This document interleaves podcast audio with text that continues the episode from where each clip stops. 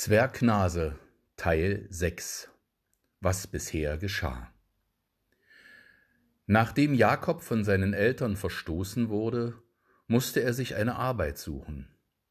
In den sieben Jahren bei der Fee Kräuterweiß hatte er kochen gelernt, so gut, dass er es mit allen Küchenmeistern aufnehmen konnte.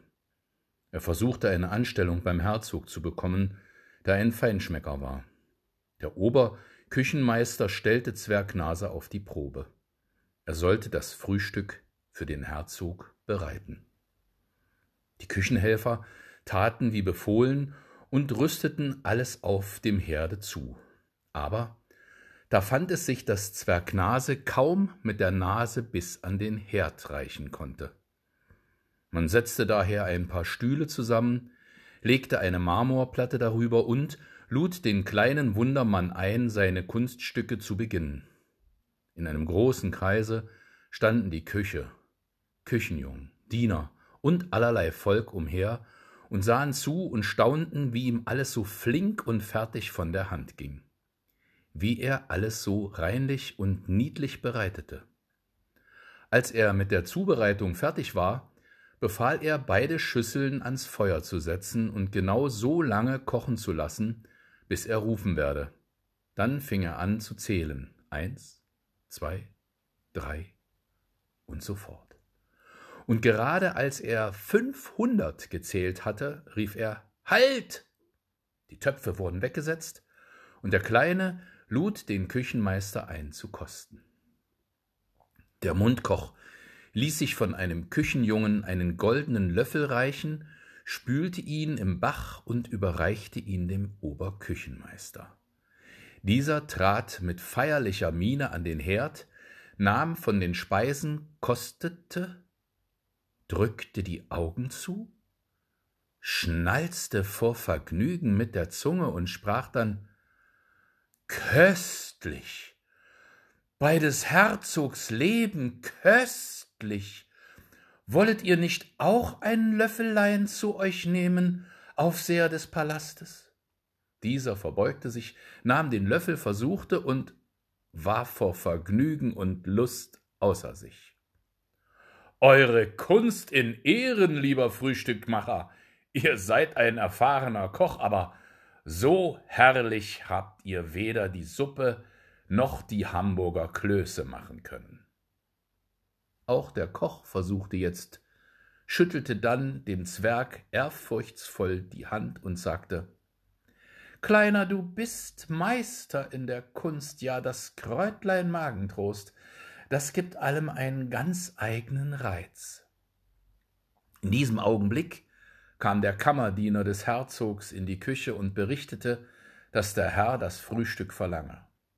Die Speisen wurden nun auf silberne Platten gelegt und dem Herzog zugeschickt. Der Oberküchenmeister aber nahm den Kleinen in sein Zimmer und unterhielt sich mit ihm. Kaum waren sie aber halb so lange da, als man ein Paternoster spricht. Es ist dies das Gebet der Franken, o Herr, und dauert nicht halb so lange als das Gebet der Gläubigen. So kam schon ein Bote und rief den Oberküchenmeister zum Herrn. Er kleidete sich schnell in sein Festkleid und folgte dem Boten. Der Herzog sah sehr vergnügt aus. Er hatte alles aufgezehrt, was auf den silbernen Platten gewesen war, und wischte sich eben den Bart ab, als der Oberküchenmeister zu ihm eintrat. Höre, Küchenmeister, sprach er, ich bin mit deinem Köchen bisher immer sehr zufrieden gewesen. Aber sage mir, Wer hat heute mein Frühstück bereitet? So köstlich war es nie, seit ich auf dem Thron meiner Väter sitze. Sage an, wie er heißt der Koch, dass wir ihm einige Dukaten zum Geschenk schenken. Herr, das ist eine wunderbare Geschichte, antwortete der Oberküchenmeister und erzählte, wie man ihm heute früh einen Zwerg brachte, der durchaus Koch werden wollte und wie sich dies alles begeben. Der Herzog verwunderte sich höchlich, ließ den Zwerg vor sich rufen und fragte ihn aus, wer er sei und woher er komme.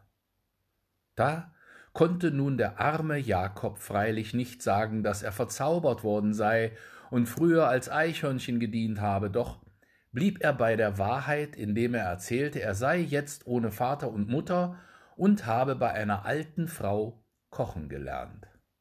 Der Herzog fragte nicht weiter, sondern ergötzte sich an der sonderbaren Gestalt seines neuen Koches. Willst du bei mir bleiben? sprach er. So will ich dir jährlich fünfzig Dukaten, ein Festkleid und noch überdies zwei Paar Beinkleider reichen lassen. Dafür musst du aber täglich mein Frühstück selbst bereiten, musst angeben, wie das Mittagessen gemacht werden soll und überhaupt dich meiner Küche annehmen. Da jeder in meinem Palast seinen eigenen Namen von mir empfängt, so sollst du Nase heißen und die Würde eines Unterküchenmeisters bekleiden. Der Zwerg Nase fiel nieder vor dem mächtigen Herzog in Frankenland, küsste ihm die Füße und versprach, ihm treu zu dienen. So war nun der Kleine fürs Erste versorgt, und er machte seinem Amt Ehre, denn man kann sagen, dass der Herzog ein ganz anderer Mann war, während der Zwerg Nase sich in seinem Hause aufhielt. Sonst hat es ihm oft beliebt, die Schüsseln oder Platten, die man ihm auftrug, den Köchen an den Kopf zu werfen. Ja, dem Oberküchenmeister selbst warf er im Zorn einmal einen gebackenen Kalbsfuß, der nicht weich genug geworden war, so heftig an die Stirne, dass er umfiel und drei Tage zu Bett liegen musste. Der Herzog machte zwar, was er im Zorn getan, durch einige Hände voll Dukaten wieder gut, aber dennoch war nie ein Koch ohne Zittern und Zagen mit den Speisen zu ihm gekommen. Seit der Zwerg im Hause war, schien alles wie durch Zauber umgewandelt. Der Herr aß jetzt statt dreimal des Tages fünfmal, um sich an der Kunst seines kleinsten Dieners recht zu laben. Und dennoch verzog er nie eine Miene zum Unmut, nein, er fand alles neu, trefflich, war leutselig und angenehm und wurde von Tag zu Tag dicker. Oft ließ er mitten unter der Tafel den Küchenmeister und den Zwerg Nase rufen, setzte den einen rechts, den anderen links zu sich und schob ihnen mit seinen eigenen Fingern einige Bissen der köstlichen Speisen in den Mund. Eine Gnade, welche sie beide wohl zu schätzen wussten. Der Zwerg war das Wunder der Stadt. Man erbat sich flehentlich die Erlaubnis vom Oberküchenmeister, den Zwerg kochen zu sehen, und einige der vornehmsten Männer hatten es so weit gebracht beim Herzog, dass ihre Diener in der Küche beim Zwerg Unterrichtsstunden genießen durften, was nicht wenig Geld eintrug, denn jeder zahlte täglich einen halben Dukaten. Und um die übrigen Köche bei guter Laune zu erhalten und sie nicht neidisch auf Zwergnase zu machen, überließ ihnen Nase dieses Geld, das die Herren für den Unterricht ihrer Köche zahlen mussten. So lebte Nase beinahe zwei Jahre in äußerlichem Wohlleben und Ehre, und nur der Gedanke an seine Eltern betrübte ihn, so lebte er, ohne etwas Merkwürdiges zu erfahren, bis sich folgender Vorfall ereignete. Der Zwerg Nase war besonders geschickt und glücklich in seinen Einkäufen. Daher ging er, so oft es ihm die Zeit erlaubte, immer selbst auf den Markt, um Geflügel und Früchte und alles andere einzukaufen. Eines Morgens ging er auch auf den Gänsemarkt, und forschte nach schweren, fetten Gänsen, wie sie der Herr liebte. Er war musternd, schon einige Male auf und abgegangen, seine Gestalt weit entfernt, hier Lachen und Spott zu erregen, gebot Ehrfurcht. Denn man kannte ihn als den berühmten Mundkoch des Herzogs. Und jede Gänsefrau fühlte sich glücklich, wenn er ihr die Nase zuwandte. Da sah er ganz am Ende einer Reihe in einer Ecke eine Frau sitzen, die auch Gänsefeil hatte, aber nicht wie die übrigen ihre Ware anpries und nach Käufern schrie. Zu dieser trat er und maß und wog ihre Gänse. Sie waren, wie er wünschte, und er kaufte drei samt dem Käfig, lud sie auf seine breite Schulter und trat den Rückweg an. Da kam es ihm sonderbar vor, dass nur zwei von diesen Gänsen schnatterten und schrien, wie das sonst Gänse tun. Die dritte aber war ganz still und in sich gekehrt und seufzte und ächzte wie ein Mensch. Die ist halb krank, sprach er vor sich hin. Ich muss eilen, dass ich sie umbringe und zurichte. Aber die Gans antwortete ganz deutlich und laut hm, Stichst du mich, so beiß ich dich. Drückst du mir die Kehle ab, bring ich dich ins frühe Grab. Ganz erschrocken setzte der Zwerg Nase seinen Käfig nieder, und die Gans sah ihn mit schönen, klugen Augen an und seufzte. Ei tausend, rief Zwergnase, sie kann sprechen, Jungfer Gans. Das hätte ich nicht gedacht. Na, sei sie nur nicht ängstlich, man weiß zu leben und wird einem so seltenen Vogel nicht zu Leibe gehen. Aber ich wollte wetten, sie ist nicht von jeher in diesen Federn gewesen. War ich ja selbst einmal ein schnödes Eichhörnchen. Du hast recht, antwortete die Gans. Wenn du sagst, ich sei nicht in dieser schmachvollen Hülle geboren, ach, an meiner Wiege wurde es mir nicht gesungen, dass Mimi des großen Wetterbocks Tochter in der Küche eines Herzogs getötet werden soll. Sei sie doch ruhig, liebe Jungfer Mimi, tröstete der Zwerg. So war ich ein ehrlicher Kerl und Unterküchenmeister seiner Durchlaucht bin. Es soll ihr keiner an die Kehle. Ich will ihr in meinen eigenen Gemächern einen Stall anweisen. Futter soll sie genug haben, und meine freie Zeit werde ich ihrer Unterhaltung widmen. Denn übrigen Küchenmeistern werde ich sagen, dass ich eine Gans mit allerlei besonderen Kräutern für den Herzog mäste, und sobald sich die Gelegenheit findet, setze ich sie in die Freiheit. Die Gans dankte ihm mit Tränen, der Zwerg aber tat, wie er versprochen, schlachtete die zwei anderen Gänse, für Mimi aber baute er einen eigenen Stall unter dem Vorwand, sie für den Herzog ganz besonders zuzurichten. Er gab ihr auch kein gewöhnliches Gänsefutter, sondern versah sie mit Backwerk und süßen Speisen. So oft er freie Zeit hatte, ging er hin, sich mit ihr zu unterhalten und sie zu trösten.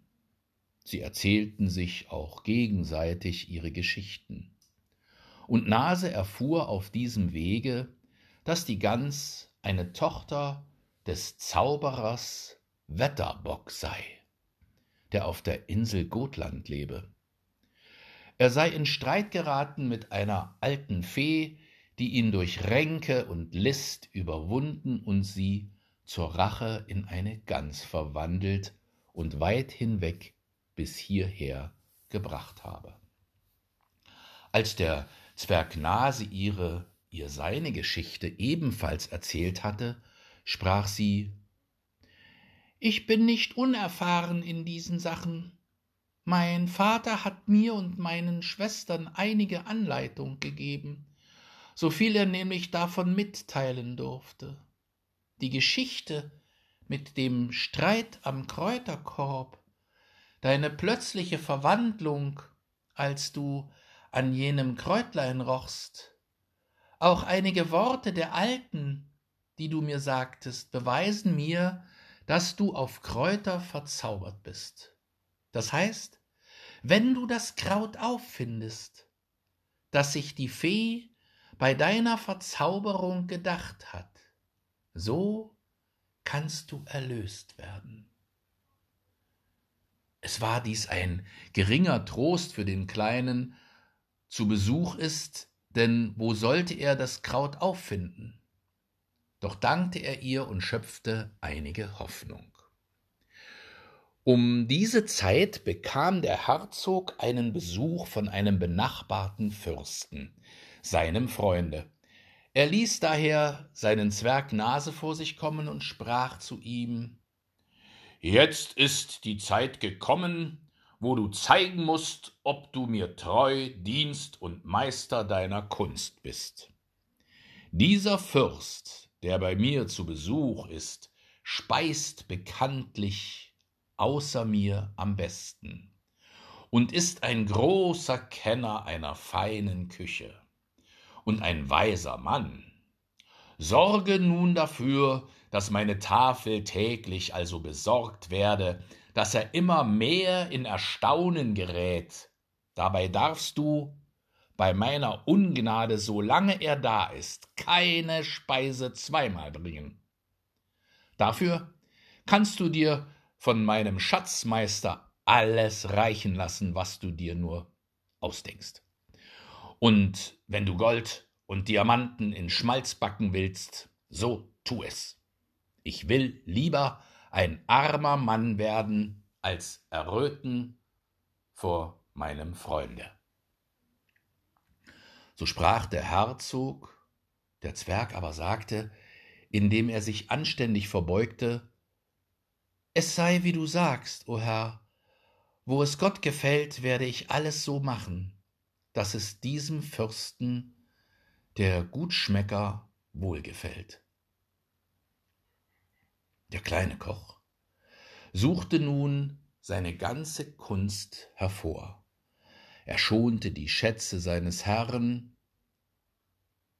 und doch weniger aber sich selbst. Denn man sah ihn den ganzen Tag in einer Wolke von Rauch und Feuer eingehüllt, und seine Stimme hallte beständig durch das Gewölbe der Küche. Denn er befahl als Herrscher den Küchenjungen und niederen Köchen. Herr, ich könnte es machen wie die Kameltreiber von Aleppo, wenn sie in ihren Geschichten, die sie den Reisenden erzählen, die Menschen herrlich speisen lassen. Sie führen eine ganze Stunde lang all die Gerichte an, die aufgetragen wurden, und erwecken dadurch große Sehnsucht und noch größeren Hunger in ihren Zuhörern, so dass diese unwillkürlich die Vorräte öffnen und eine Mahlzeit halten und den Kameltreibern reichlich mitteilen, doch ich nicht also.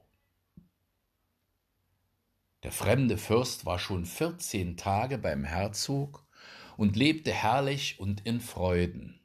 Sie speisten des Tages nicht weniger als fünfmal, und der Herzog war zufrieden mit der Kunst des Zwerges, denn er sah Zufriedenheit auf der Stirne seines Gastes. Am fünfzehnten Tag aber begab es sich, dass der Herzog den Zwerg zur Tafel rufen ließ, ihn seinem Gast, dem Fürsten, vorstellte und diesen fragte, wie er mit dem Zwerg zufrieden sei. Hm. Du bist ein wunderbarer Koch, antwortete der fremde Fürst, und weißt, was anständig essen heißt. Du hast in der ganzen Zeit, dass ich hier bin, nicht eine einzige Speise wiederholt und alles trefflich bereitet. Aber sage mir doch, warum bringst du so lange nicht die Königin der Speisen, die Pastete Sausserin? Der Zwerg war sehr erschrocken, denn er hatte von dieser Pastetenkönigin noch nie gehört. Doch fasste er sich und antwortete O Herr, noch lange hoffte ich, sollte dein Angesicht leuchten an diesem Hoflager. Darum wartete ich mit dieser Speise, denn mit was sollte ich dich denn als Koch noch begrüßen am Tag des Scheidens, als mit der Königin der Pasteten? So, entgegnete der Herzog lachend. Und bei mir wolltest du wohl warten bis an meinen Tod heran, um mich dann noch zu begrüßen, denn auch mir hast du die Pastete noch nie vorgesetzt. Doch denke auf einen anderen Scheidegruß, denn morgen musst du die Pastete auf die Tafel setzen. Es sei, wie du sagst, Herr, antwortete der Zwerg und ging, aber er ging nicht vergnügt, denn der Tag seiner Schande und seines Unglücks war gekommen. Er wusste nicht, wie er diese Pastete machen sollte. Das ist das Ende von Teil 6.